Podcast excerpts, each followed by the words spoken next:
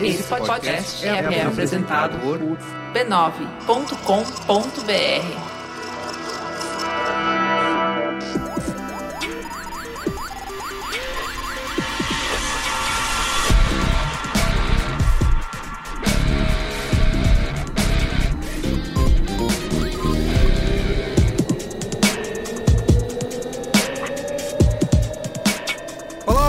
Carlos Merigo, esse é o Braincast número 318. Estou aqui hoje com Olga Mendonça. E aí? Temos aqui, Olga, dois super convidados, né? A Fernanda Soares, Olá. do canal bom? das Bi. Se apresente aí, Fernanda.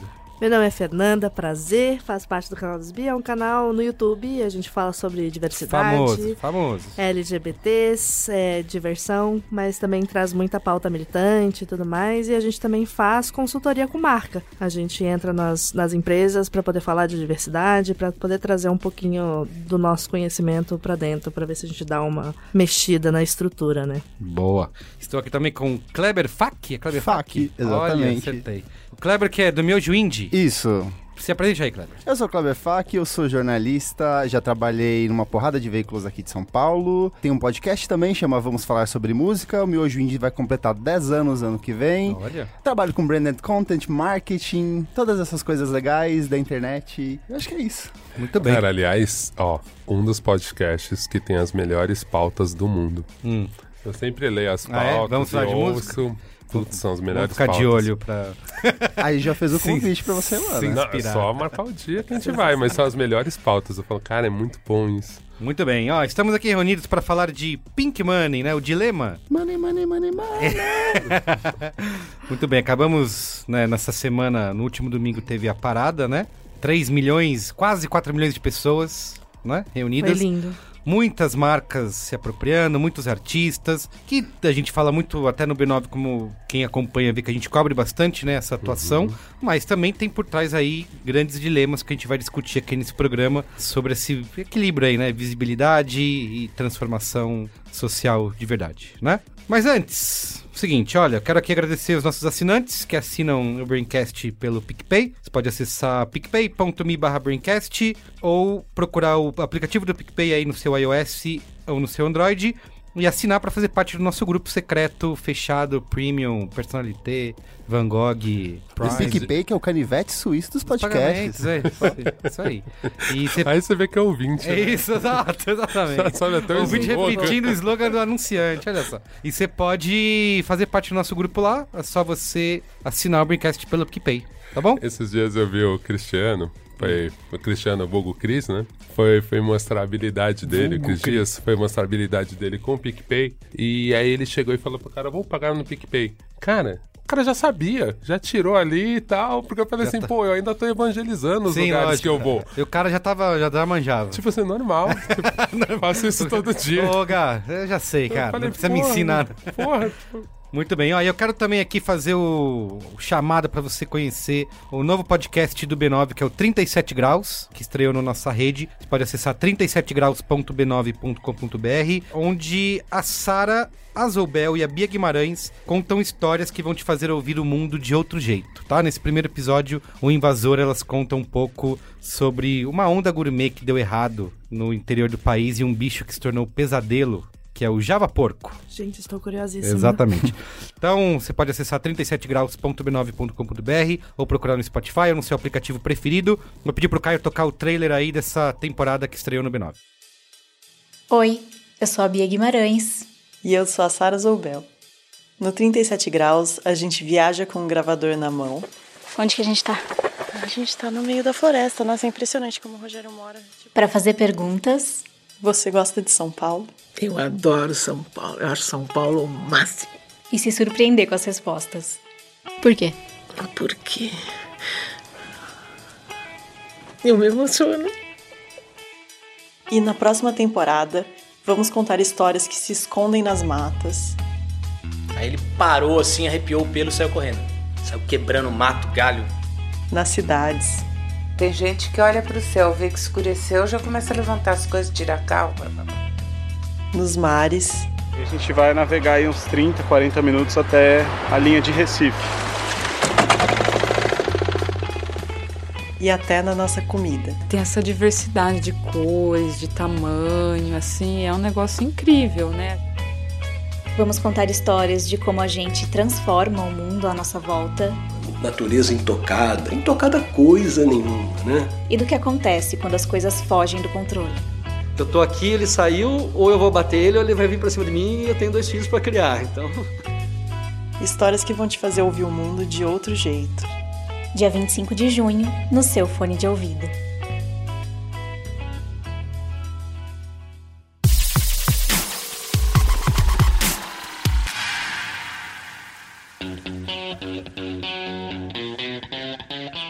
Quem não conhece, né, o Pick Money, o que, que ele significa? Alguém pode fazer um breve resumo pra gente? Olharam todos para mim, eu posso fazer isso.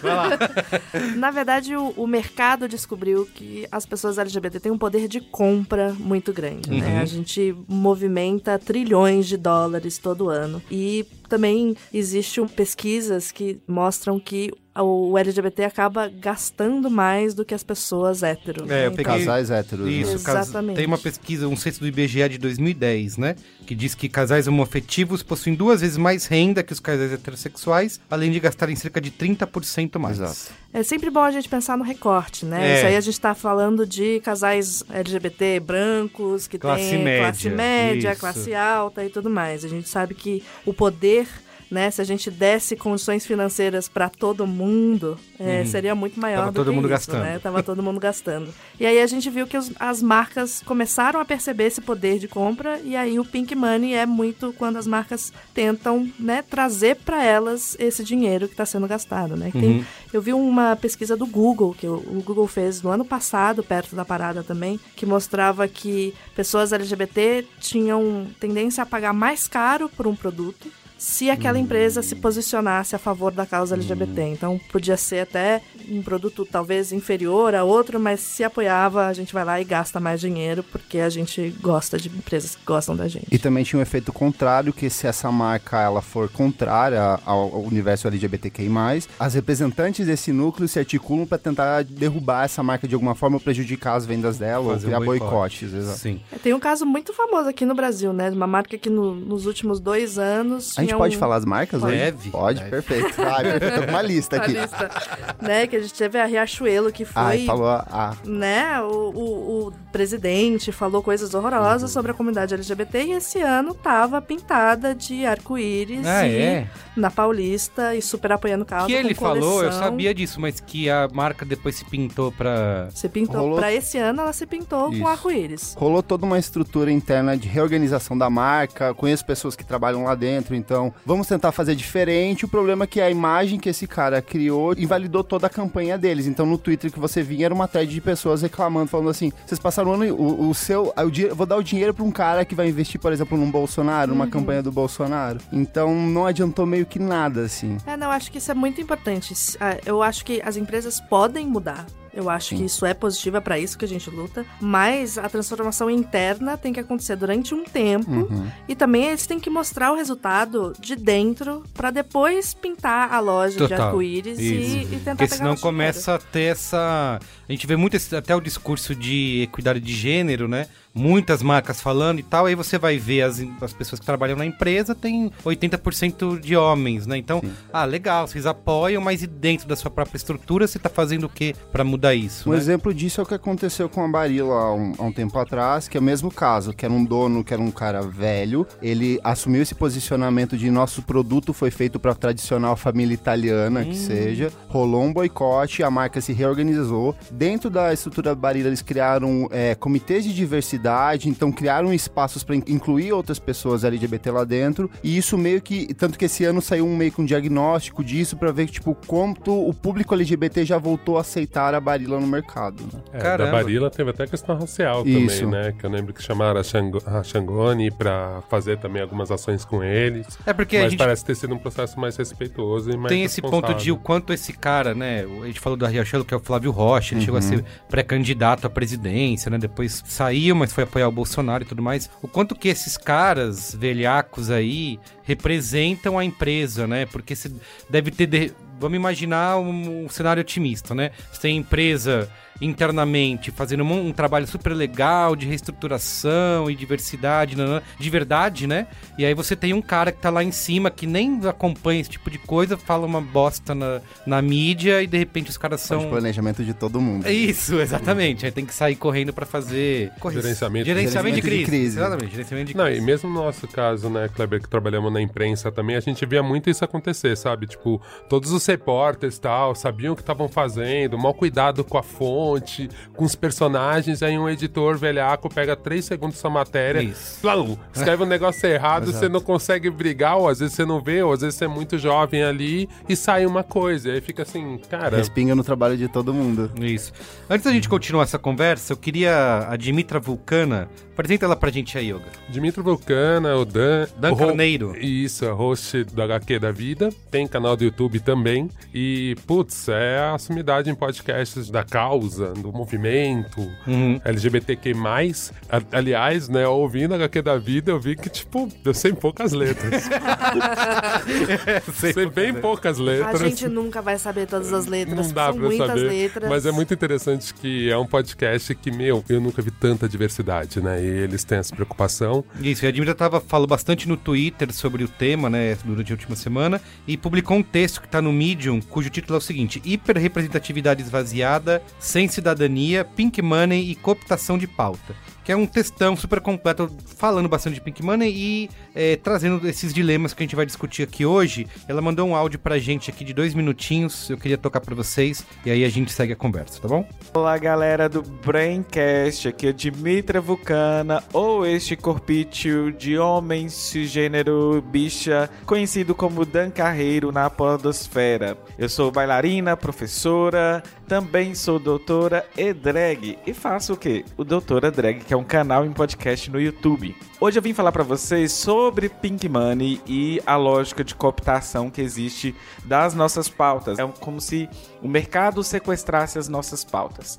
Quando eu digo isso, é basicamente o seguinte: a gente vê que empresas pensando aí na, na, questão de alcance de mercado, pensando no poder de consumo da população LGBT, acaba direcionando seus produtos para que isso seja rentável dentro do mercado. Qual é o problema disso? É porque essa lógica é mais voltada para o consumo. E existe também pessoas que acreditam no ganho de direitos e representatividade, o que eu vou chamar aqui de hiperrepresentação vazia de cidadania, pelo consumo. E isso dá ruim, porque uma hora, sei lá, as coisas, é, o dinheiro acaba. E também o consumo ele não é de todos. Se a gente fizer recorte de classe, de gênero, de sexualidade, raça e cor, a gente vai ver, por exemplo, que neste mercado LGBT potencial a gente tem mais o que? Gays, cisgêneros, brancos, homossexuais, né? As bichas, enfim.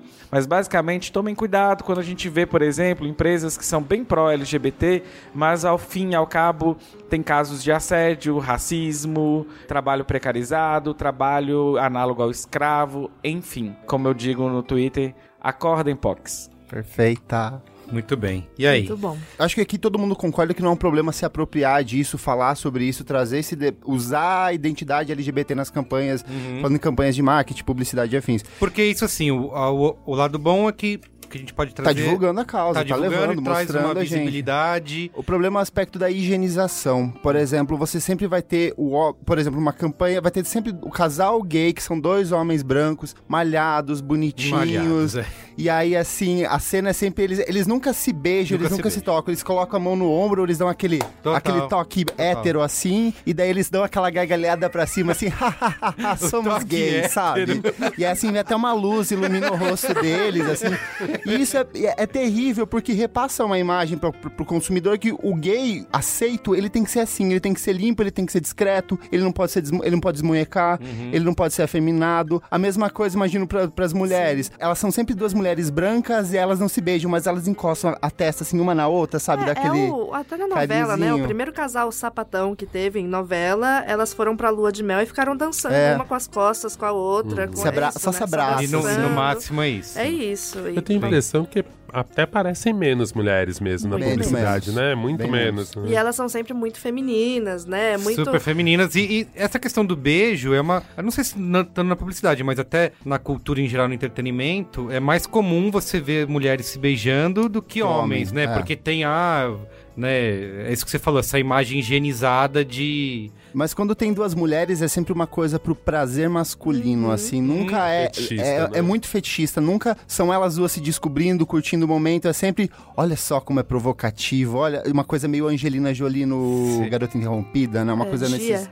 Isso, isso. Então, assim, é, é sempre muito gratuito, muito vazio. E se você for ver o espectro do universo LGBT, tem uma pluralidade de coisas. Tem gêneros e não gêneros e coisas que a gente vai descobrindo todos os dias. E a gente só pega uma pontinha disso pra mostrar pro grande público, entendeu? E eu acho isso terrível. Porque aí se, eu se chega a gayzinha poca afeminada em casa, seu pai vai falar o quê? Você não pode ser assim, você tem que ser como o moço da novela. Olha como eles são um casal aceitável, bonitinho. Você pode ser gay, mas não, vai pode ser, bi- viado, É, não né? pode ser bicha. É aquela coisa... Engrossa a voz, fenta direito, sabe? Não desmunheca, ajeita o pescoço. E as mulheres também. A primeira vez, a- uma das primeiras coisas que aconteceu comigo depois que eu saí do armário foram pessoas hétero ao meu redor perguntando: você não vai raspar o cabelo, né? Você não vai começar a Ah, vestir sim. que nem homem? Sim, sim. Né? sim. Como se fosse. Uhum. Isso não pode. Mas vocês não acham que eh, a gente vive um, um momento de fases, assim? Eu sei, eu entendo essa questão. Mas que a gente, sei lá, veio de um mundo em que era tão menos representado, né? E que a gente tinha muito mais vergonha, as marcas não queriam participar de jeito nenhum, né? E de repente, quando você vê num momento como esse, né? Até durante a parada é fácil, né? Muita gente vem e embarca, mas ah, durante o ano todo você vê marcas embarcando nisso e- e- e discutindo a questão.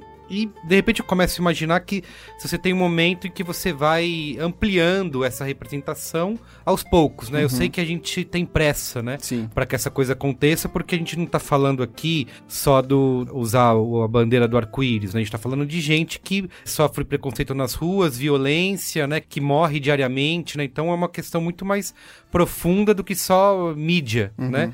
Mas às vezes eu, eu vejo, vejo isso, assim, tipo, um, passo a passo. Vocês não veem uma, durante esses últimos anos, um avanço? Com né? certeza, com certeza. Esse, esse ano foi o ano que eu mais recebi durante a parada, press release de empresas que estão apoiando a causa. Uhum.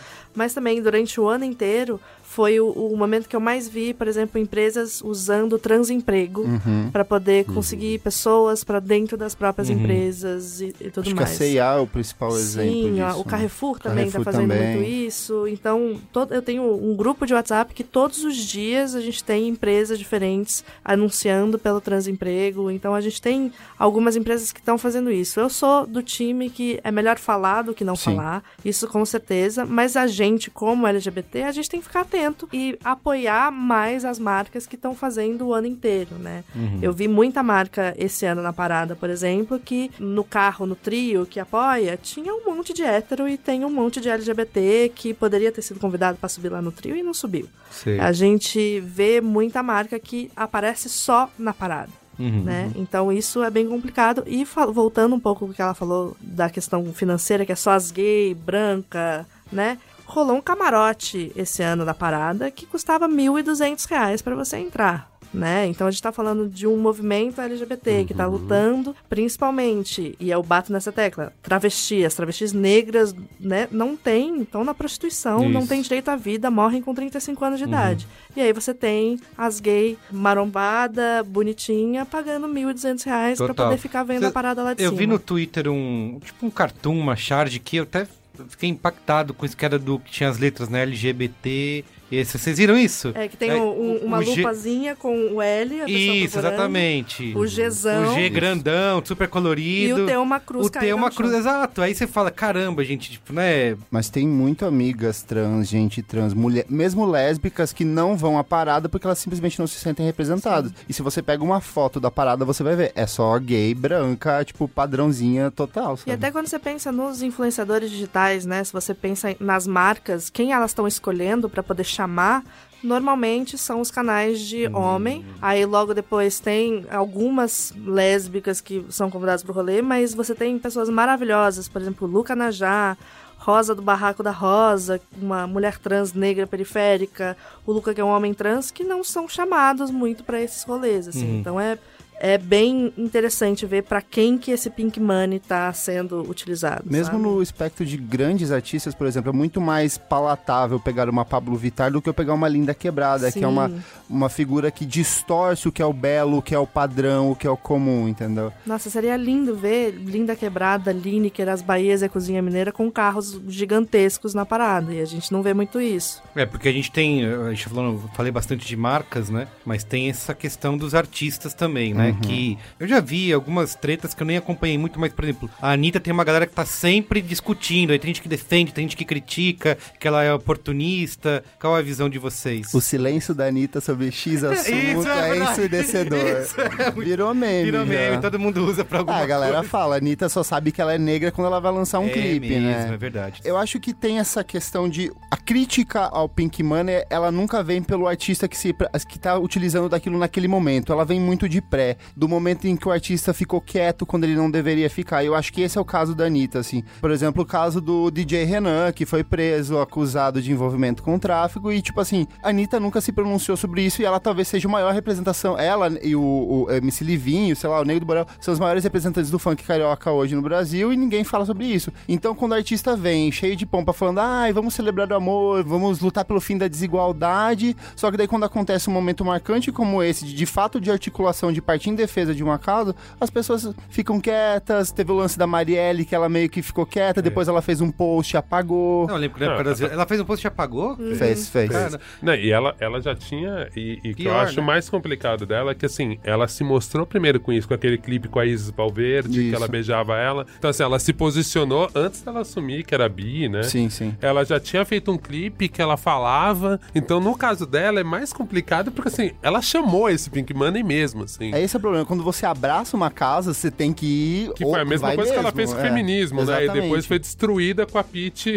no É, programa ao vivo, assim. Ela tinha a música Era o Bonde das Poderosas, que é bem relativa à noção de feminismo ali, porque Sim. tem mulher brigando com mulher, Aham. enfim. Mas, putz, na hora que não vamos ver, ela fez uma fala super moralista, Uhum. super esquisita. Mas por que vocês né? acham que acontece isso? É, é- ela é assim mesmo? Ou tem uma. Porque tem a história de que ela gerencia a própria carreira, né? É, também é. Assim, procure uma coisa que chama K2. A K2. É, e tenta ver a entrevista da dona da K2 pra você também Ah. entender o quanto é também independente, assim, ela também, enfim, então acho Não, mas que acho não que exagero. porque ela não ter essa postura de se posicionar é uma escolha pessoal ou é uma escolha. Eu acho que é tudo despreparo, é, é ignorância, é pura e simples, é não saber como lidar com a situação, não ter um contexto, um aprofundamento histórico, de entender da história, de luta desses movimentos. Outro exemplo disso é o que aconteceu com a Jojo Todinho, que ela tinha, sei lá, 21 anos, e aí ela lançou uma música, e não sei se talvez o empresário dela tentou forçar isso, que foi aquela, que tiro foi esse, que tá um arraso. Aham. E aí teve uma piada que é ela dando a entrevista pro jornal do SBT, eles fizeram meio que um mini doc acompanhando a carreira dela, como que ela surgiu. E aí o cara, o, o- o jornalista pergunta em determinado momento, mas como que você é, virou um nome em defesa da causa LGBT? Daí ela fala assim, ah, por causa desse trecho da música. Daí que trecho? Esse, que tiro foi esse, viado? Que tá um arraso. Ela acha, pra ela, na cabeça dela, o, o viado que Já ela é falava, um- já era um mecanismo de, olha, estou em luta com vocês. Então, assim, é meio que um despreparo das pessoas. Eu acho que é caso da Todinha ainda, só te completando, Uhum. ela, depois ela fez a música, né, o Arrasou Viado, Sim, que sim. ela botava um monte, tinha a Tami, Sim, tinha sim. bastante gente do, do espectro tinha muito LGBTQ+, chaveirinho, lá. tinha muito chaveirinho de hétero ali também. né? Então, e aí depois ela faz um tweet, né? Eu não sei se ela tinha feito ou escavar um tweet que ela falava laga de boiolagem. É. Então, Mas se for por ver por isso, até a Ana Maria Braga semana passada falando viadagem de pegar Ah, é? pipoca no programa dela. Essa- a, a internet não esquece nunca, Não. né? É, É. Mas assim, eu tenho falado muito no canal também da gente é, tentar o máximo possível parar com essa coisa da coisa do cancelamento. Uhum, Isso é ridículo. É, que é. Ah, vamos cancelar o artista. Vamos cancelar é o isso? artista. Então fez, é, tá fazendo tudo certo e aí não se posicionou por causa disso, cancelou. Não quero mais ouvir, você morreu pra mim, não quero mais, sua horrorosa. Não dá, porque é isso. Ninguém nasce desconstruidão. Hum, Eu acho que é exato. muito falta de preparo É mesmo. mesmo. Eu acho que gosto de acreditar que existe uma vontade genuína Uhum. de, de alguns artistas de realmente. Eles têm contato com o público e eles Ou sabem próximo, o poder. um amigo, né? Eles sabem o poder que a música representativa tem, né? E, e a gente vê isso com o canal das Bi, por exemplo. A Uhum. gente faz vídeos e aí depois as pessoas param a gente na rua e falam: Nossa, como é legal, eu me sinto representada. Exato. E famoso deve ter isso pra caramba. Então acredito que tem essa coisa genuína. Mas acho que falta diálogo, acho que falta conversa no meio dessas pessoas pra que isso O que- realmente. O que me incomoda é isso, né? Eles gastam tanto dinheiro com coisa inútil. e aí você fala, putz, no mínimo, já que você não vai se preparar, putz, se serve de gente preparada na É. sua equipe, assim, né? Desde jogador de futebol nem se fala. É então isso você fala, tenho- cara, não tem um, alguém pra gerenciar a crise, alguém pra. Eu gosto de pensar nesse, nessa visão otimista da Fernanda, mas é, ao mesmo tempo, isso que o Olga falou me traz uma desconfiança, sabe? Será que a pessoa não tá pre... realmente não tá preparada? Alguém não falou? Porque, cara, você vive disso, você tá. Cara, é que eu vejo tanto isso aí já na causa que eu entendo mais, Hum. nas questões negras, assim, eu vejo tanto isso, assim, quanto tempo a gente não teve essa paciência e falou, é, então, não sabe, né, usar a palavra. É. E você vê a mesma pessoa errar e aí pedir aquele desculpa tosco, desculpa quem eu ofendi. Uhum. Isso. E assim. Desculpa se vocês me entenderam errado. É sempre assim. É sempre essa coisa bizarra, né? Vocês que não entenderam o que eu quis Isso, dizer. né? Burro não entendeu, E, eu. aí, e, e assim, eu fico meio assustado porque eu falo assim, meu, até quando, né? E eu entendo que do artista é um caso meio cruel, porque assim, geralmente é uma pessoa, né? E aí no caso da Anitta, que, né, de centralizar tudo nela, a gente consegue entender e ainda falar, tá, vamos. Vai chegar a maturidade algum dia. Agora a marca não é uma pessoa só, não, a né? marca aí já a gente já vem, porque eu passei por um no ano passado, a gente a Jovem Pan lançou uma campanha Ai, horrorosa. eu, eu, eu trouxe essa Você aqui trouxe também. essa também. Trouxe. E aí o que aconteceu? Minha última música. Minha Nossa, última foi música foi péssima, péssima, péssima. E a gente acabou se envolvendo nesse rolê sem querer, porque o canal das Bi foi convidado, eu fui convidada para poder participar do Pânico na TV no dia que eles lançaram a campanha. E a gente não tava sabendo da campanha. Hum. Então a gente começou ali o programa, aquela coisa básica de estar lá para poder representar. É um programa historicamente Isso. machista, Sim. homofóbico, mas vamos Mas ocupar esse aceitar, lugar exato, é. e vamos falar coisas bacanas. E aí o, o Twitter, nosso Twitter começou a bombar, tá quente bombar, já. bombar, bombar e explodindo coisas. E aí eu saí, e aí eu olhei e falei assim, gente, que merda é essa? E aí eu saí, fui falar com as pessoas da agência que tinham criado a campanha. E aí eu fui falar com elas, a gente conversou durante meia hora ali, assim, então, vocês têm que se retratar, isso não tá legal. Não, vocês não entenderam É. o que a gente quis dizer, a gente quis dizer isso, isso e isso. Eu falei, então, mas não tá legal. Se não entendeu, tá errado, gente, Não. né? Você não conseguiu se explicar. Só pra dar uma, uma contextualizada e explicar o que, que foi essa campanha, é, o Brasil é o país que mais mata LGBTQs no mundo, principalmente mulheres trans, é o, é o país que mais mata no mundo inteiro. Aí a Jovem Pan veio com uma ideia de fazer a hashtag Minha Última Música, que era assim, se vo- é, já que o Brasil é o país que mais mata LGBTs no mundo, qual é a, a última música que você gostaria de ouvir antes de ser assassinado, entendeu? Que isso, velho? Já que eu vou Você morrer só precisa- hoje, é. eu quero ouvir um Pablo Vittar. Quero morrer ouvindo Lady Quero Gaga. ouvir Lady Gaga. Halo da Beyoncé pra eu subir pro céu, assim, ó, bem iluminada. É tipo, são coisas. Não é nem questão de você ter aprofundamento, é questão de você parar por cinco minutos, olhar pra pessoa ao lado assim e falar, vai dar merda, né? Isso, e, e quantas pessoas envolvidas? Não- ninguém parou e falou, gente, pera aí, né? Passa por muitas mãos. Mas né? aí Eu, gente- eu Mas sempre aí- penso que tem um estagiário que fala assim, gente, E vai- vai- eu tô achando estranho. E Mas- alguém ignora ele completamente. Mas eu acho interessante é que todo mundo que tava lá que eu conheci, da agência que fez isso, era tudo hétero. Tudo Então. hétero branco. Ah, é lógico. Volta pro Então- caso do, do clássico caso do Comitê da Diversidade da Coca-Cola, que a Coca-Cola veio, olha, criamos um comitê da diversidade. E aí era assim, se for pegar, sou eu. Era tipo, sou eu com várias roupas diferentes, sabe? O mesmo gay branco, barbudinho, só tira o óculos, coloca um boné, coloca Faz a aquela. barba. Faz, faz a barba, coloca uma mantinha assim, meio Dória por cima. Mas eram todas as mesmas pessoas, a mesma pessoa. Muito bom. Mas é exatamente isso. É, tem um, um lance de marcas que me faz. Porque ao mesmo tempo que a gente tem que avaliar tudo isso que a gente tá falando aqui, né? De ver qual é realmente a postura da marca, não pra fora, mas pra dentro, o que, que ela tá fazendo. Que eu acho que ao mesmo tempo que a gente tem que ter essa preocupação, as marcas também se expõem, né? Ao fazer esse tipo de coisa. Porque eu já vi, cara, quando a gente publica no B9 alguma campanha do Boticário, da Avon. Burger King, sei lá, Skol, todas, da Omo teve uma também. O que tem de gente reclamando e propondo boicote. Eu lembro que teve a, no comercial da, de Boticário, eu acho, teve aquela briga de like e dislike no YouTube. Uhum. Então os caras botaram ali a bunda na janela. Então eu tendo a imaginar que para você tomar a decisão de botar uma campanha dessa no ar, você avalia os prós e contras, né? Gente, a gente acredita nisso, a gente acha que tem que ser desse jeito.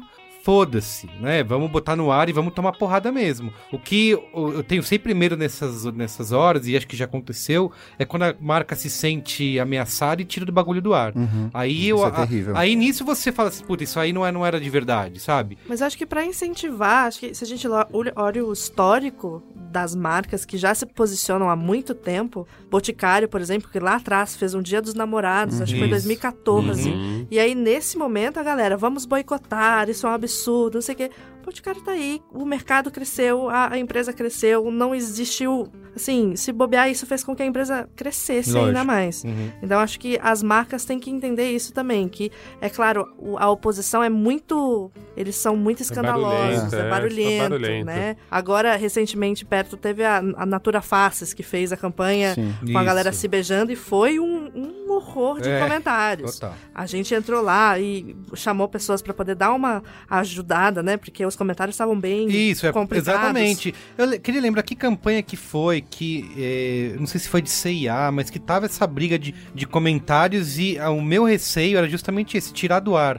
Tipo, os caras se sentirem, né, ameaçados por conta disso, porque até na minha bolha, né, de redes sociais, todo mundo gosta, né? Ah, que legal, olha só, nanã. mas quando você entra, sei lá, no YouTube, que você abriu as portas do inferno, né? Sim. Aí você vê um negócio lá que tem 3 mil likes e 23 mil dislikes, e todo mundo nos comentários e cria aquela espiral do silêncio ali, parece que tá todo mundo odiando o negócio, né? Então, eu acho que a gente até sair da própria bolha pra ver como isso tá repercutindo é importante. Mas acho que na vida real, assim, acaba que é, que é isso, é muito robô nas redes Muito sociais, robô, é muito, muito. robô. Total. Então é um- uma galera e também muito adolescente que entra Sim, nessa na porque pilha é de só pela zoeira. Só pela Isso. zoeira. E aí, se você analisa mesmo os comentários, é o mesmo do. Sabe? É, parece que copia, é, copia e cola, copia e cola, É copia e tanto cola. que justamente é isso, né? Não reflete em vendas. Não. A Nike na gringa teve esse problema com o Kaepernick, Nossa, né? sensacional. Que eles isso, velho. viram Ah, que é. assim, cara, foi ótimo pra Nike, não perderam dinheiro Não, nenhum. nenhum. A gente até. A Soraya Alves escreveu. tem- acabou de terminar o festival de Cannes, né? De publicidade, de Cannes Lions. E a Soraya Alves escreveu um texto de analisando o festival e falando assim: o Cannes prova que quem lacra, lucra sim. Perfeito. Né? Porque Uhum. tinham várias marcas que, como diria os críticos, tentaram lacrar e conseguiram ter sucesso criativo, né? De uma campanha que teve repercussão e sucesso financeiro, né? De ter aumentado vendas e tudo É, mais. porque eu acredito realmente, assim, no mundo real, quando, e principalmente quando a gente sai da nossa bolha de progressistas e tal, Isso. cara, grande parte da população, e eu tá aqui tenho forte convicção, tá? Não tenho provas, mas tenho forte convicção. Eu acho que grande parte da população realmente ainda tá no meio do caminho, ainda não tá muito esclarecida disso, e se não tiver um parente próximo. E aí eu falo de todas as questões identitárias, né? Se não tiver, não é uma questão pra ela. E aí, quando tá tendo essa polêmica do jogador nos Estados Unidos, ele só vê Nike.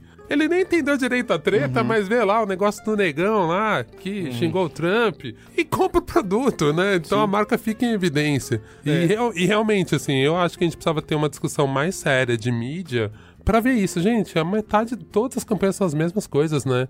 Vai ter uma galera batendo, a gente sabe que a maioria das vezes é robô. Isso se não for concorrente, que já começa, isso. já começa a bater na minha Total. cabeça também se o concorrente não. Mas uma coisa que eu achei muito legal nessa recente do Faces Natura é que a gente viu outras marcas entrando no post pra poder apoiar. Apoiar, Eu acho isso sensacional. Ah, então, quem sim. disse Berenice entrou Uhum. lá e falou tamo Uhum. junto. Então, eu acho que. E é isso, quem disse Berenice também tá apoiando a causa há muito tempo também. Então é lógico que eles não iam ficar quietos. Rolou até agora na. na- estamos no, no, no mês do orgulho, né? Então, assim, as marcas começaram a atualizar seus, suas fotinhos de, de, de, de Facebook. Então, por exemplo, a Xbox mudou a fotinho para um Xbox colorido. Aí entra aqueles haters, o hétero É. chato, e começa a falar assim: ah, estou cancelando minha conta, vendendo meu Xbox e vou pro PlayStation.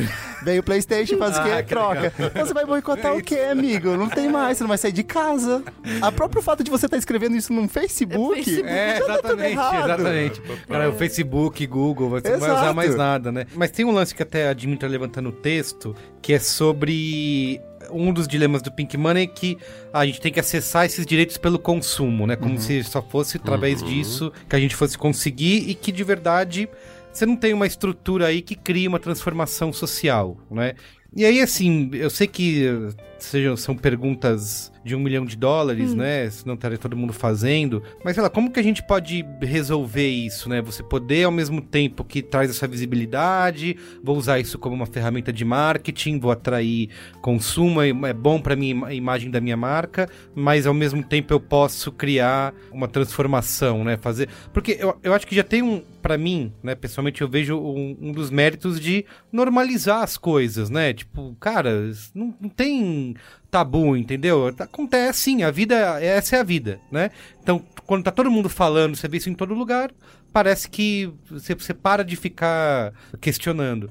Mas ao mesmo tempo a gente sabe que, sei lá, os números não melhoram, Uhum. né? Assim, no Brasil principalmente, né? A gente tem vivido retrocessos. Então, sei lá, o que, que essas marcas podem fazer, de repente, esses artistas, para trazer uma transformação de verdade? O capital tem um, um- um poder muito grande de Uhum. transformação, né? Quem tem dinheiro consegue fazer mudança. Total. E aí eu acho que a gente tem batido muito nessa tecla. Você pode usar o Pink Money, você pode fazer, mas é importante sempre olhar para a comunidade como um todo e tentar fazer ações que ajudem a comunidade como um todo. O Acho que, que você está criando para além da pe- peça Exatamente. publicitária? Então, né? Mercado Livre, por exemplo, esse ano, além de patrocinar a Parada ao Vivo, que a gente fez parte como canal das Bi, eles também criaram uma página para poder arrecadar fundos para Casa 1, que é Sim. uma Hum, organização verdade. fenomenal que faz acolhimento para LGBTs em situação de vulnerabilidade, é uma casa de E cultura que vive na corda bamba, que né? vive sempre na corda bamba. Então a gente viu várias empresas apoiando o Casa 1 esse ano, que eu achei super positivo. Starbucks estava lá vendendo camiseta para poder ajudar também. Então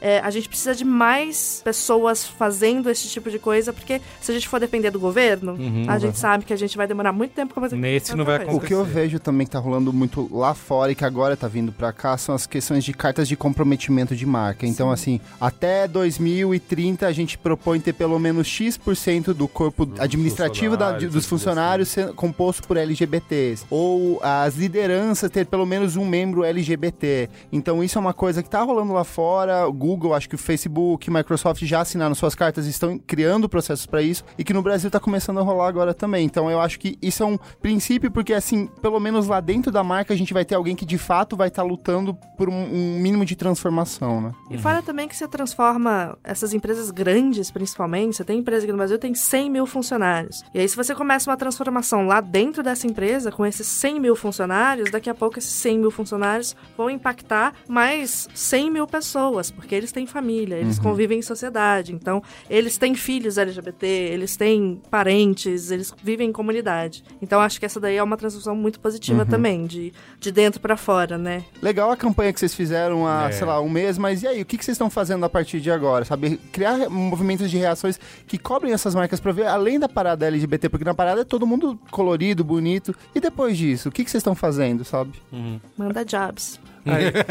Eu acho também que, que tinha que se mirar mais em cultura também, né? Porque também a gente vê isso, na parada LGBT, tudo bem, tá todas as marcas ali. Mas depois, sei lá, a Jupe do Bairro tá lançando agora um EP, ela fez financiamento coletivo, sabe? Tipo, pra conseguir grana. Eles falam, cara, tipo, nesse artista pequeno que só precisa de um pouquinho, quer dizer, o que vocês gastaram de mídias sociais pra fazer uma ação gigante, que no final a gente vê que nem tem tanto acesso assim, cara, aqueles 10 pau de mídias sociais pra Jupe já faz diferença. Lógico. Então, às vezes, eu acho que falta essa inteligência das marcas de pensar no micro. Tem nichos dentro do LGBTQ que são incríveis e que as marcas às vezes perdem essa oportunidade porque é isso mesmo, né? Vai bater, às vezes, numa influenciadora hétero que tem muito público LGBTQ, ajuda e você fala, putz, mas. Não, e, e batendo na tecla, ter aliados é muito importante. Sim. A galera que é aliada, os influenciadores, eles são maravilhosos, porque é isso, é sempre melhor se posicionar do que não. Mas a gente, como LGBT também, a gente tem que aprender a consumir as coisas LGBT Uhum. também, né? Então, é claro que uma Isa é maravilhosa, mas eu acho que a gente tem que focar em Grau Groove, em Linda Quebrada, em Uhum. Lineker, as Bahias, porque elas estão fazendo um conteúdo mais representativo e elas têm menos, né, capital pra cima delas já, né? Sim. Então. Essa foi até uma das questões da parada desse ano, que, por exemplo, a Mel C era a grande atração. Então, por que não levar uma grande, sei lá, uma RuPaul da vida ou alguma coisa assim muito grande que faça um estardalhaço de fato? Trouxeram uma mulher hétero, né? É, exatamente. Eu, fiquei pensando nisso, que é a maior atração. Tipo, as gay amam, as gay amam, mas. e aí? É, eu sempre acho que é uma coisa muito pop mesmo, sabe? Uhum. Tipo, quando a gente pensa no- nos nichos, assim, algumas marcas se ligaram, né? Que nem a Doritos pegar a quebrada queer, Uhum. sabe? Eu vejo muito pelo Rico também. Eu vejo uma galera citar. E o Rico, como ele começou num nicho que era do rap, e ele foi um dos primeiros nesse revival, né? Porque a gente sempre teve artistas LGBTQs Sim. na música e Uhum. tal, né? Não é uma coisa nova, mas esse revival pra geração milênio foi com o Rico. E eu vejo essa coisa meio estranha, assim, ou vai só na moda, aí a moda é sempre consegue entender esse subnicho, mas assim, pra mim foi impressionante ver um Doritos, né? É raro lá no post, teve uma polêmica da letra B, do, bold, do bolo e tal, que eu acho que foi até positivo, na verdade, porque, né, É, fora mas eles são bem consistentes, né, Doritos, nessa. Já faz alguns anos que eles vêm trabalhando, no- não só no Brasil, mas no mundo inteiro. Não, assim, de verdade, talvez alguém vá mandar um e-mail pra gente falando, acusando eles de pink wash, né? É, porque eu não sei de verdade o que que a empresa faz Sim. internamente, mas olhando só do ponto de vista de marketing, de midiático, já faz alguns anos que eles têm trabalhado campanhas, né? É, e eu acho interessante isso, assim, pensar, sei lá, quando a gente pensa na história da Vans, a Vans começou com os artistas pequenos, do underground, há muito tempo atrás apoiando. Depois os caras cresceram e a Vans cresceu com, esses suporte. caras. E eu fico vendo que as marcas às vezes não conseguem apoiar esses artistas, Uhum. tipo a Lin, que assim, meu, na Europa a Lin já tá gigante, sabe? Então tá indo pra uns lugares tão sofisticados e que as marcas ficam aí botando dinheiro na Mel C, que é legal, que é tudo isso, tem uma puta visibilidade, mas você fala, cara, você tá construindo alguma coisa pra 10, pra 20, pra 30 anos? É momentâneo, sempre momentâneo. Quem é o artista da temporada? Vamos patrocinar ele e pronto. isso. O que, que a gente cobra desses artistas é o quê? Um posicionamento, é isso? Deles serem ativos em, em defender a causa? Vocês acham que esse é o principal aspecto aí? Eu acho que é ter consistência naquilo que você tá fazendo, sabe? De. Não é só vou lançar uma música aqui e na semana seguinte eu já esqueço. Quem é a equipe que tá trabalhando com você? Tem trans aí dentro contigo? Quem é. É pensar em. É para além da, do entregar só um produto no final, sabe? Um exemplo que eu gostei bastante, por exemplo, que inclusive levantou polêmica, que é o caso do Criolo com o clipe do Etéria no início desse ano. Ele lançou uma música em que ele canta sobre as, as reflexões dele sobre o universo LGBT, sobre desconstrução de gênero, e aí, como um suporte pra isso, ele lançou um documentário que meio que com, com entrevistas com pessoas LGBT, né, dando o seu depoimento. Então ele conseguiu pensar para além da música um suporte de como que eu vou levar essa mensagem e apresentar essas pessoas aqui que eu tô meio que me apropriando do discurso delas. Então eu acho que ali tem um, um, um- um substrato do que outros artistas não têm. Uma Taylor Swift da vida, que é o que rolou recentemente, que ela lançou um puta clipe cheio de personalidades LGBT, só que assim, foi do nada. Nunca Taylor Swift havia se posicionado sobre algo do tipo. Inclusive. E, e aí soa como oportunismo. Muito, e ainda tem um caso agravante dela que existe uma pesquisa que Taylor Swift é a cantora favorita de extremistas brancos dos Estados Unidos. É Sério? É. E aí, quando questionaram. Por quê? É, dados de, de, de Spotify, assim, pesquisas, e daí, assim, núcleos é, de, de, minor- de maioria branca, extremista, a Taylor Swift é a artista mais tocada ali. Foram questionar a Taylor Swift sobre, isso, ela simplesmente não responde, ou quando ela tinha uma rede interna, uma rede social interna dela, fizeram um post nesse meio que fórum e as pessoas foram expulsas. Então, assim, falta essa consistência, falta você ir além do momento e pensar no todo. Cara, né? isso aí é total. Me soa muito como oportunismo, porque se ela não se posicionou, é porque ela não tá querendo perder público, não é Sim. isso? Assim, parece que se ela falar alguma coisa, ela vai desagradar parte do público dela, então ela precisa. Precisa manter todo mundo. É, se fica Não, quieta, né? E o mais engraçado do, do videoclipe todo é que tem todas essas pessoas maravilhosas, não sei o quê, e o videoclipe termina com duas héteras É, se abraçando, que é ela e a Katy Perry fazendo as pazes. E aí você fala, é, esse, toda essa luta e toda essa coisa que você tá nessa música. Artificial É total, o né? artificial pra poder. E aí, na verdade, as notícias todas eram era Katy Perry e Taylor E Swift fa- faziam fazem as pazes. Porque é isso que ficou a mensagem. Ah. Eu acho que é legal que no final tinha lá um, um call to action Ah, para as pessoas doarem para instituições Uhum. LGBT. Eu acho que ela teve uma assessoria, uma, né, algum assessor falou para ela, Isso. vamos fazer isso também para não ficar tão chato. Legal. É, e aí a gente, eu não cancelo a artista, mas eu acho, vamos ver daqui a cinco anos se ela vai estar mantendo esse posicionamento. Entendi. Então, Agora eu tenho uma pergunta pra ti. E, e dá pra cancelar? E quando dá pra cancelar? quando Existe dá um pra momento? cancelar? Ai, eu acho que Você já existe, cancelou eu- algum? A gente teve um braincast aqui, alguns... Polêmico. algumas semanas- polêmico, que era cancelando ou não o Michael Jackson. Não é? Nossa, é. Que era quando Episódio os, tenso. É, quando os ídolos caem, né? Era... Vocês fizeram também, É, né? a o- gente meio come- comentou sobre o, o- Vocês cancelaram ou não? Ah, é difícil. Ainda mais hoje, em 10 anos da morte, do dia da Isso, gravação, exatamente. né? Eu até falei no programa, assim, que não dá pra cancelar. O cara tá aí, é, assim, continua sendo tocado, você vai... Mas eu nunca mais vou ouvir uma música sem lembrar disso. É o que eu né? sempre falo, né? Eu acho assim, tem um nível de intolerância que leva a um cancelamento, né? Então, óbvio que isso varia muito de pessoa pra pessoa. Então, eu lembro do Pantera, tipo, meu, Sim. fazendo coisa nazista. Eu era muito fã de Pantera. E eu falei, cara, pra mim cancelou, porque assim, se esse cara me visse, Isso. a gente sair na mão. Né? E provavelmente levaria pior. Então, assim, né? Então, assim, não tem lógica. Mas eu entendo que se a gente minimamente problematizar tudo, então do Michael, eu lembro que eu fiquei nessa discussão, né? Sei lá, eu ouço Bin quando ele era criança e pensei ele fazendo a musiquinha de amor pro ratinho, pô, que fofo. Aí depois, sei lá, você ouve as músicas que ele tava tentando se justificar, né? É, tipo Scream, sim. tipo a letra é ele dando uma desculpa muito esfarrapada. Uhum. Então é um momento que eu falo assim, putz, essa daqui não. Mas eu acho que a gente tem que ter maturidade pra problematizar e descobrir, né? Tipo, mas é que eu acho difícil ter uma resposta padrão, né? É. Porque, É. meu, eu não sei a dores de todo mundo. Tem coisas que você ouve que é gatilho pra você. É tipo certos funk que você rebola com a mão na consciência. Assim, Meu Deus do céu, o que eu tô fazendo aqui, gente? Não, o exemplo que eu, que eu acho que é, pode ser bom, por exemplo, Cláudia Leite. Aham, Cláudia é Leite mesmo. falou umas coisas horrorosas no passado, falando que não queria que o filho dela fosse, etc e tal. Isso foi há cinco anos atrás. O que eu, Fernanda, fiz em relação a isso, não que eu era super fã de Cláudia Leite, mas foi uma coisa que eu. Ah, eu tirei da minha cabeça. Cláudia Leite tá, tá lá produzindo. Se um dia ela virar. E aí, ao decorrer, né, da carreira dela, ela foi se reposicionando e aos poucos foi incluindo mais pessoas LGBT e foi se tornando uma aliada um pouco melhor. Mas você olha nisso um movimento é, real, honesto Eu, não? eu vejo, acho que teve uma. um- recentemente, acho que rolou uma. É, num show dela, um casal é, gay foi agredido.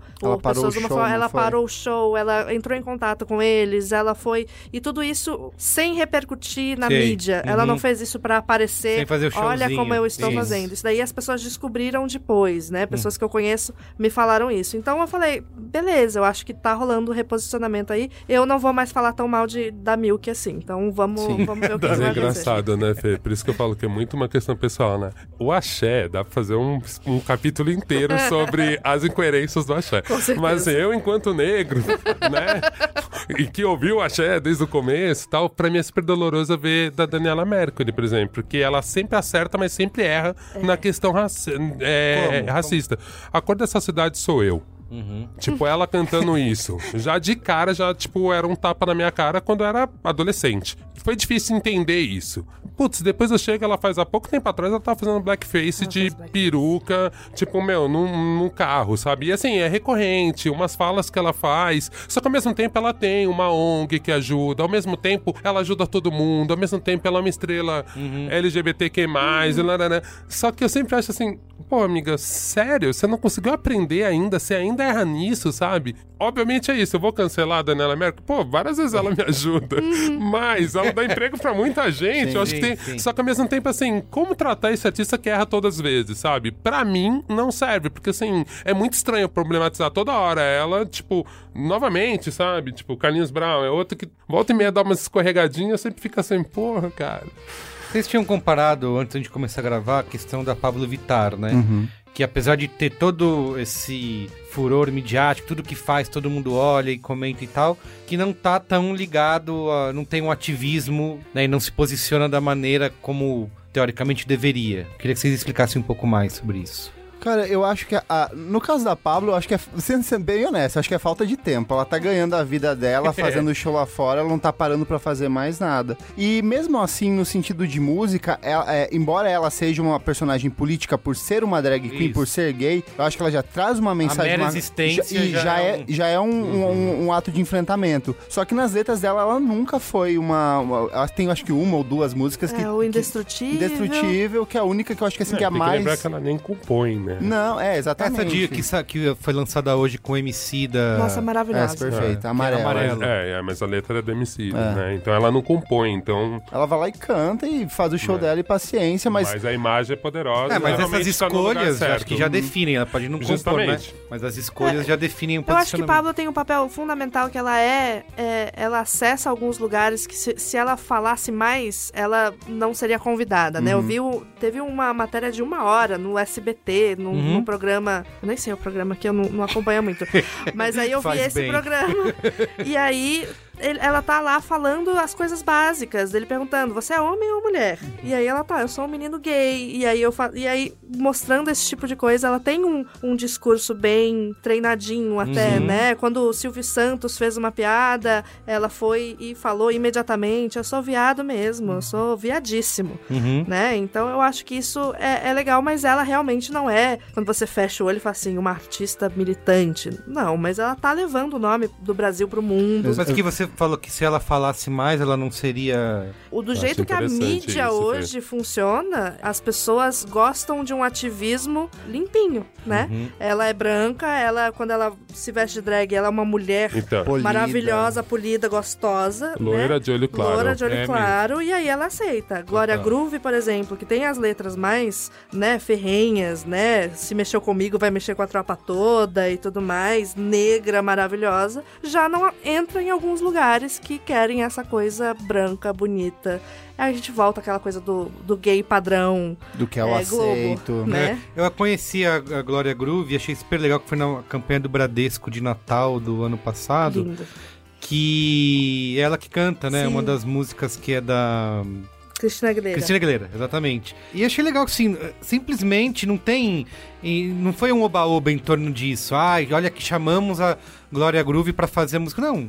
Contratou uma pessoa que é super talentosa, que canta super bem. E aí você falou, manda job, sabe? Que eu acho que é o Inclusive, principal. a né? gente fez esse job também, Ah, é? que foi super legal pra gente. Legal. Eles, é, inclusive, acho que ganhou é, Cannes Ganhou esse ano, Cannes, é verdade. Exatamente por como eles construíram é, com influenciadores digital. Isso, ganhou na categoria campanha. de social É. influencer. Você comentou uma coisa que eu achei interessante, Merigo. Quais são os artistas que podem fazer essa inclusão naturalmente, né? E vocês tinham comentado sobre isso, né? Quem tem um histórico, né? Sim. Porque no caso do Emicida, eu lembro que ele teve a Mandume primeiro, né? Que aí ele convidou o Rico. E assim, já falou, ó, eu sou um cara que anda com mais gente, né? Não só É com os tem a bros. Drica também, né? Tem a Drica, então não ando só com os bros. E aí agora ele pode fazer uma música que nem a Amarelo, né? Que tem a Majuri e tem a Pablo. E assim, a gente não estranha, né? A gente fala, cara, e, e não é uma música exatamente que tá uma letra muito clara e militante, mas assim, só a Mas presença desses dois corpos ali já, tipo, é um puta tapa na cara e tá tudo certo,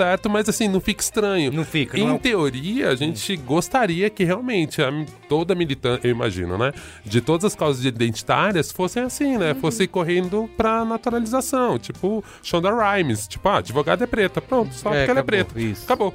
não precisa ficar explicando Isso, muito. isso, não precisa explicar, né? Por que Tipo, isso agora sim, a gente sabe que é um, é um objetivo. processo. É, tipo assim, é um, é um ideal, é uma meta. Mas ainda tem um caminho, né? Porque nessa de ficar disfarçando, criando uma imagem do gay que não é, da lésbica que não é, você cria um Carlinhos Maia da vida. Exatamente. E chega a público, que tem, sei lá, é o cara mais influente do, do Instagram brasileiro, que vem a público e fala assim, ele, olha... ele é o cara mais de tudo, de É, tudo. do, do Instagram É, é, é o maior número de, de seguidores. Caramba. Mas que vem a público e fala assim: olha, estou casando com um cara, mas olha, nós não somos gays, somos dois homens que se amam, sabe? Então volta pra Que foi aquela o cara coisa. que não se beijou no Não, Ele não casamento. beijou no isso. casamento porque ele não queria ofender a- as A pessoas. Ô, minha gente, você vai na minha festa e eu não vou poder beijar? Por favor, né? Mas isso, mas Só que isso reforça o quanto é, esse. é, a gente tá, tá, tá tão intrincado na memória dele que o gay certo é o gay padrão, é o gay que só dá aquele abraço e o aperto Isso, hétero na mão, isso. que pra ele é normal, é um cara sabe? que tem um- questões que eles precisam Sim. resolver. Eu vi que muita gente criticou o cara, né? Rolou Mas o cancelamento do rolou, Carlinhos Maia é. quando, ele, quando ele saiu do armário, porque ele saiu do armário falando coisas muito preconceituosas contra a própria comunidade. Falou que ele não é contra a ditadura gay, é, que não existe, É. caso você esteja se perguntando. É, Não? não existe. Achei que existia na Se Terra existisse, plana a minha do- vida ia ser muito mais fácil. É, e- né?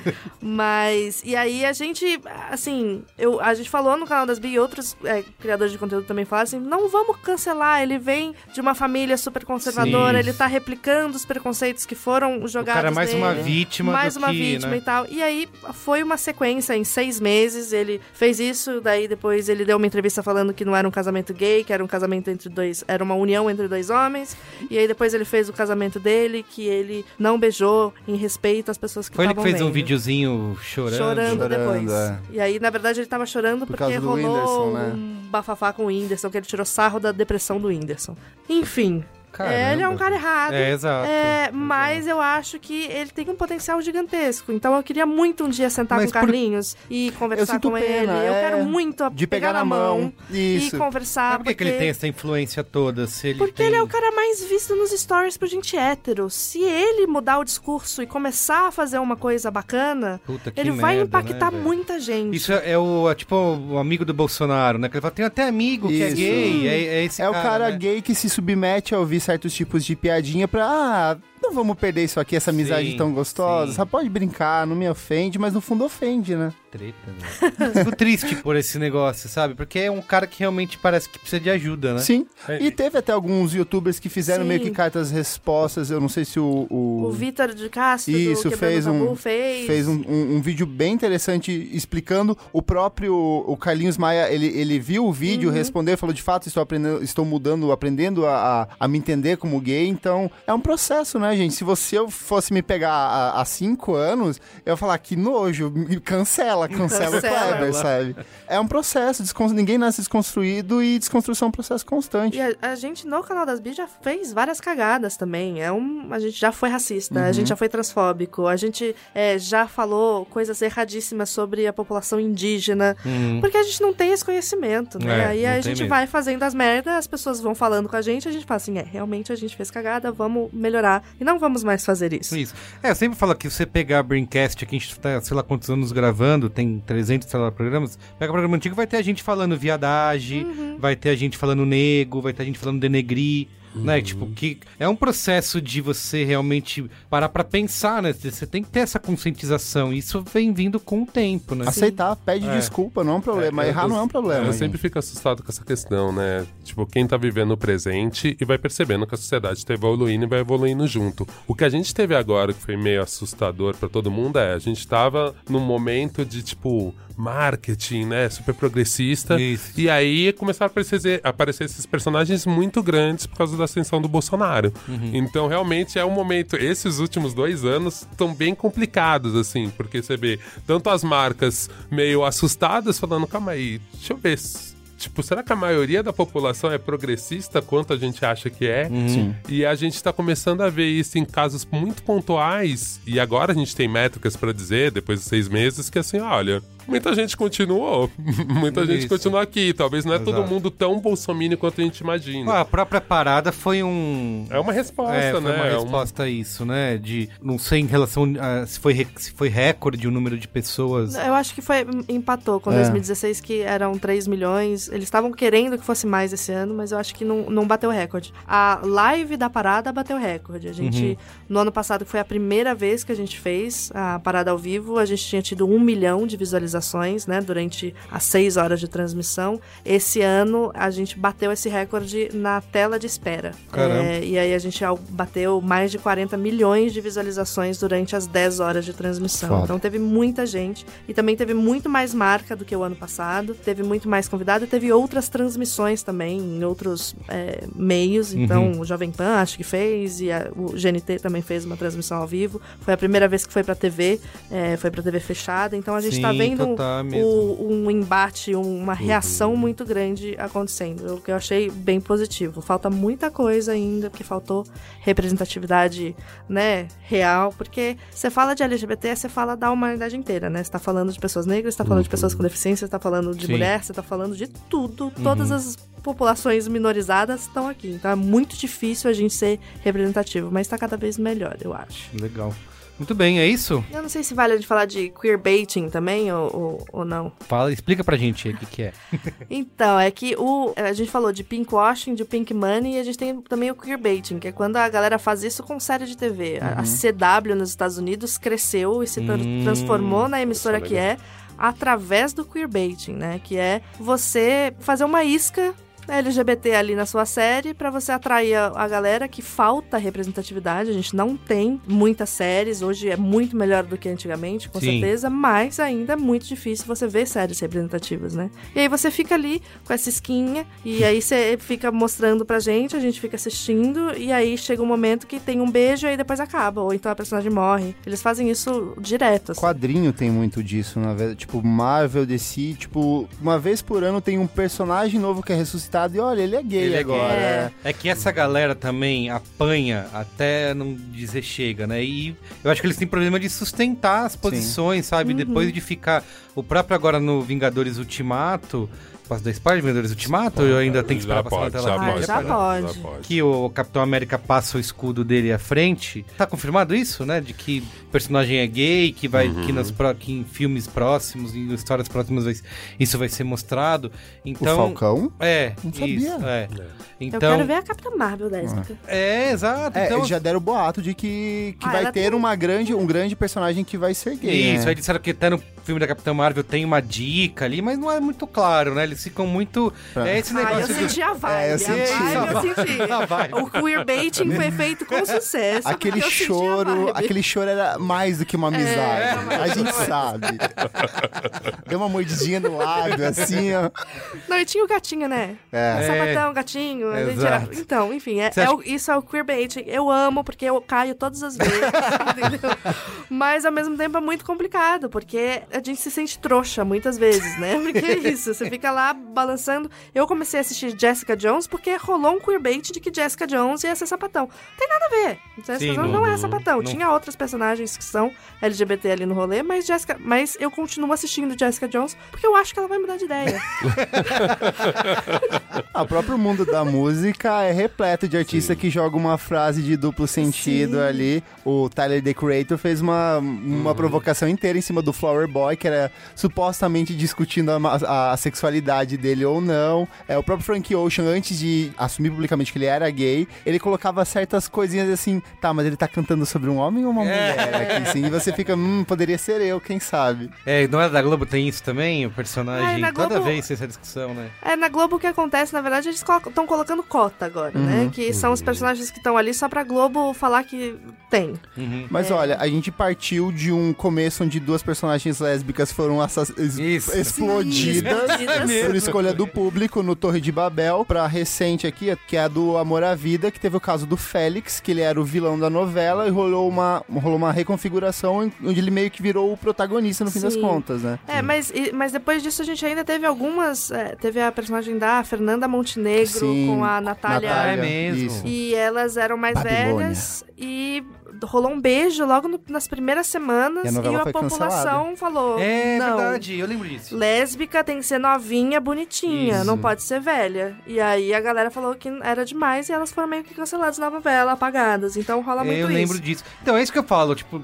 A Globo tem poder o suficiente e grana, né, pra sustentar. Meu, foda-se, eu vou escrever a história, acredito do que eu quiser, e você assiste. Uhum. Mas eu acho que depende do núcleo, né? A gente tem programas tipo Amor e Sexo, que é sensacional ali dentro, que traz uma representatividade gigantesca, que coloca é, bicha preta favelada, coloca É, a sapatão. Pablo, né? a Pablo foi uma plataforma lá. pra Pablo. Então é sensacional, mas ao mesmo tempo você tem as novelas que ainda são os mesmos escritores e os mesmos diretores que estão lá há 40 anos. Mas E- tem o- e- Aí tem algumas pessoas novas que estão aparecendo agora que estão dando uma mudançazinha. Malhação. É isso que eu ia falar. Né? Malhação, essa temporada agora é amor, alguma coisa, não lembro o nome do. Sim. Tem um tema que é justamente pra discutir todas as formas de amor. E né? na Malhação passada, que acabou, rolou um beijo lésbico entre a personagem principal e a outra menina. E foi um- a história, como foi construída, muita gente gostou. Uhum. De descobrimento ali, uma gostando da outra e tal, foi legal. Mas eu acho que a gente ainda tá bem atrás de Estados Unidos e de outras produções né, dos outros lugares do Uhum. mundo em relação à representatividade LGBT nas novelas, nas séries. Na música a gente tá indo um pouco melhor, eu acho. Uhum. Legal. Muito bem. É isso? É isso. Qual é a boa então? Qual é a boa? Qual é a boa? Qual é a boa?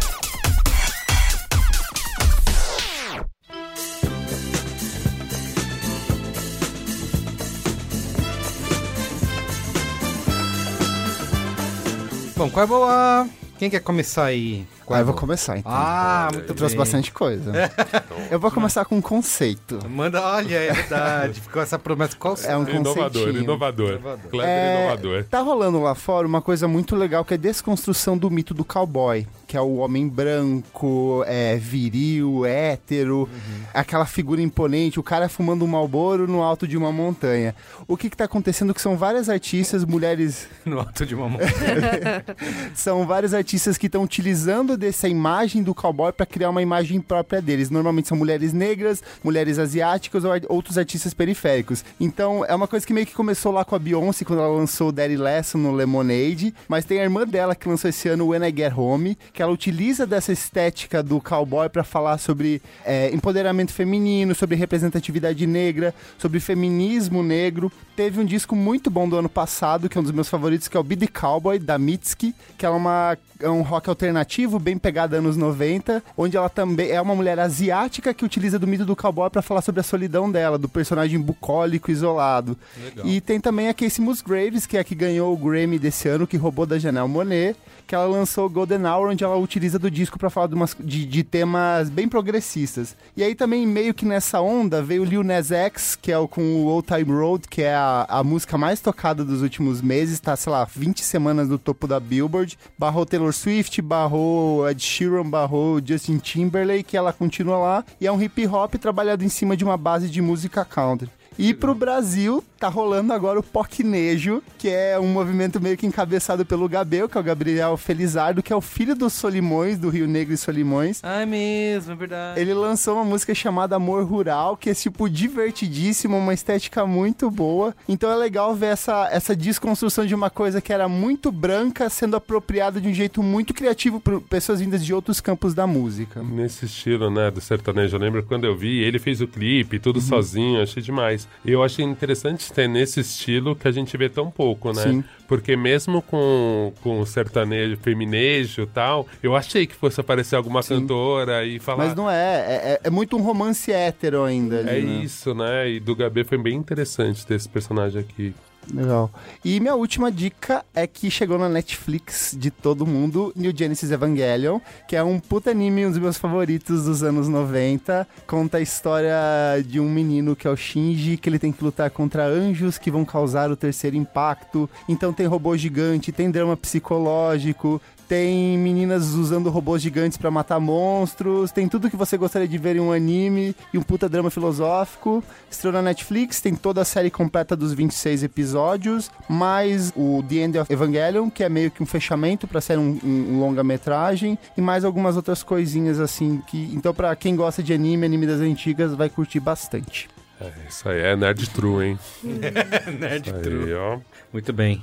Quem vai? Quer falar, Fê? Posso falar? Fernanda, vai lá. Vamos lá. Eu queria indicar primeiro um podcast, Biscoito, que é o primeiro podcast bissexual, é, que é pelo- feito pelo Gui Neves e pela Tatiane Leite, que eles são maravilhosos e estão discutindo essa pauta, que é super importante. Falta muita representatividade bissexual. Biscoito? Biscoito. Legal. É, a gente, eu, tenho, eu quero também é, falar sobre. Tem um movimento de webséries sapatões rolando no YouTube. São várias séries, tem Septo, tem Esconderijo, tem é, Red. Então são séries que estão sendo produzidas independentemente, né? São, a galera tá indo e produzindo e são mulheres maravilhosas, muita mulher na direção, muita mulher nos roteiros e é muito importante a gente dar visibilidade para isso. E falando de negócios que merecem, que a gente que a gente precisa gastar dinheiro nesses negócios, eu queria falar da Castro Burger aqui em São Paulo. Ah, sim. Que é uma hamburgueria que, assim, além de ser deliciosa, os sanduíches são ótimos, é tudo maravilhoso,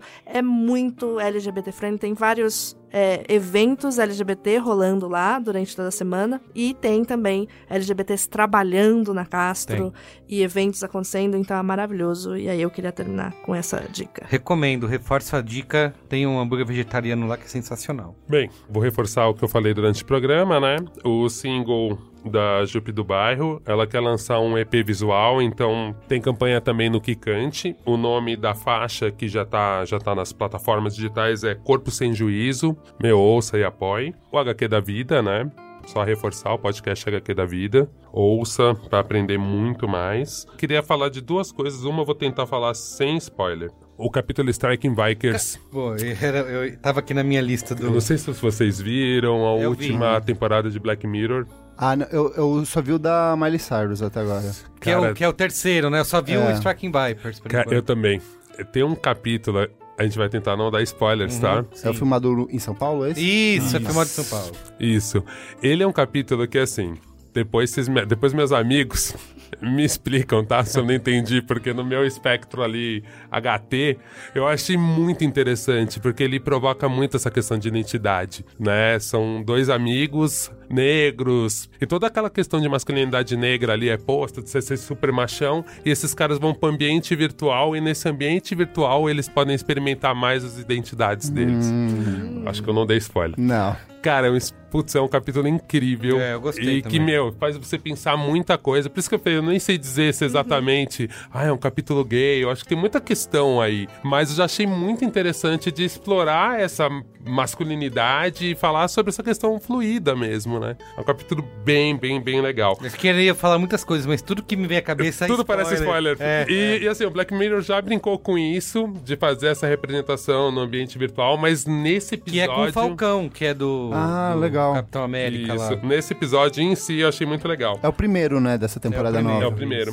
Eu sempre acho legal isso pra você exercitar tanto reparar nos personagens de séries que exercem masculinidade, que é um tema que eu gosto muito de falar, mas eu também gosto de reparar, de entender os personagens LGBTQs pra entender se tem profundidade, se não tem, e ir testando o quanto eu entendo disso. Eu vi a série de X%, que eu já indiquei aqui Uhum. e tal, e tem uma personagem lésbica que eu achei muito interessante. Depois também queria ver pra galera. Só que a galera sempre conversa comigo pelo Twitter e discute um pouco sobre essa personagem, que eu achei muito legal. Eu achei que brinca com os estereótipos, ao mesmo tempo retrata de uma forma muito natural até alguns estereótipos sobre mulheres lésbicas. Eu achei bem interessante. Eu só vi o primeiro episódio. Mas eu achei muito legal. Quero continuar e falar que tá cada vez melhor da série Pose que no Brasil pouca gente falou. Eu achei muito interessante, porque assim, tem. Eu via Ru RuPaul's tal, tem todo o universo drag, mas na pose, cara, eu achei muito legal porque mostra muito essa questão das casas, como a galera se protege. E como na pose fala muito do universo negro, gay, americano, das drags, é legal porque eu sou muito do hip hop e é muito parecido. É muito interessante a lógica, né? Pra você ver que assim, cara, no final é muito coisa de um gueto negro, oprimido, e como que a galera se organiza, assim. A série Pose eu tô achando muito legal. Uns amigos que estão assistindo falaram, meu, só melhora, porque no começo eu achei assim, putz, mas eu tô. Eu tô me sentindo. Eu tô achando muito didático até pra mim.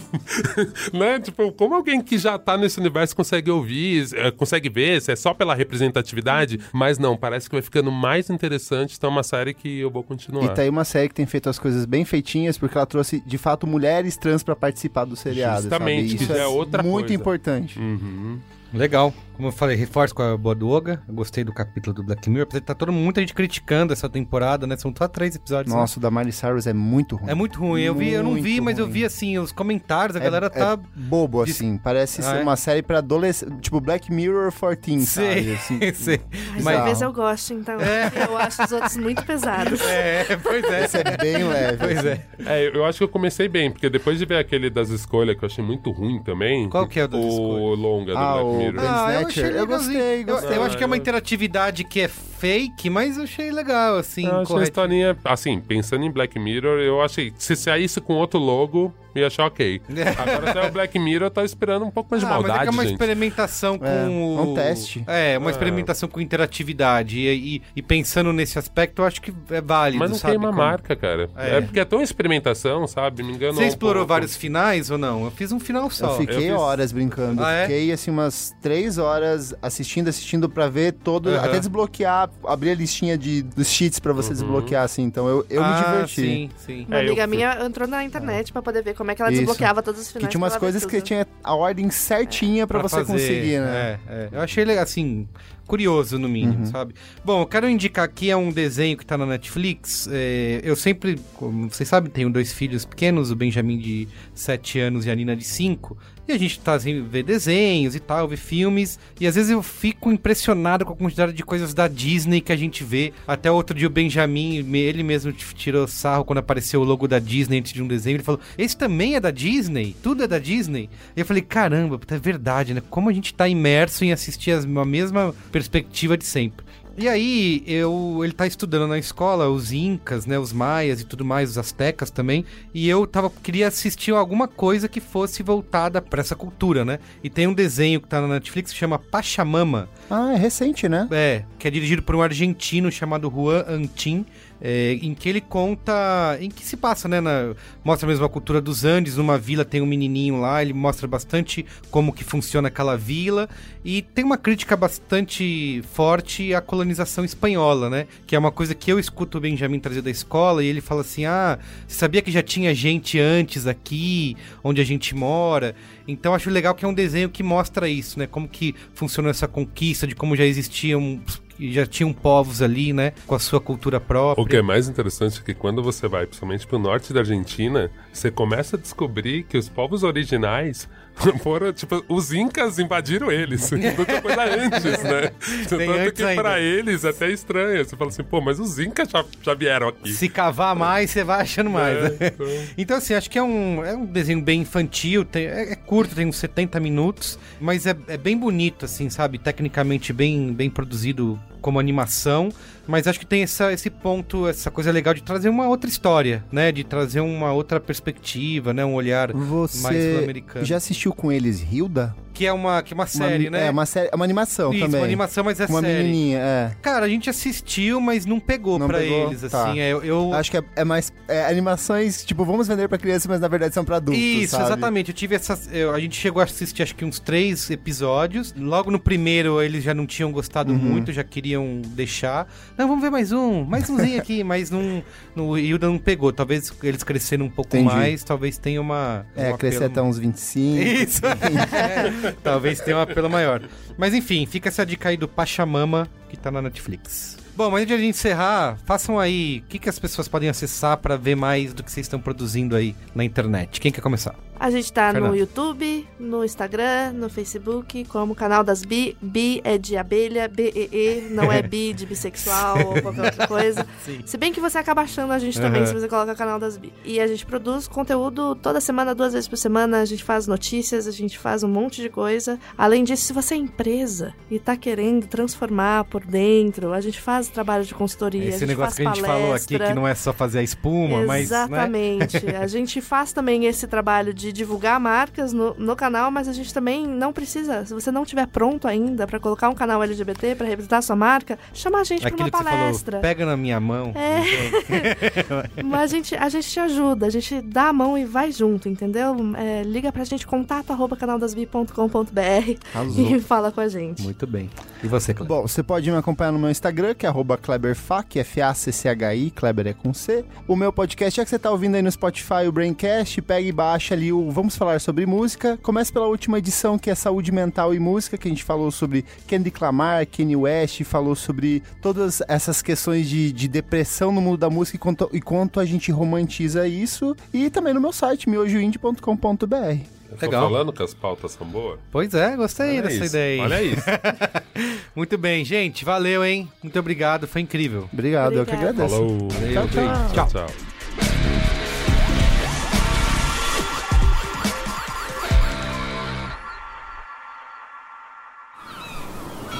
Este podcast foi editado pela Maremoto.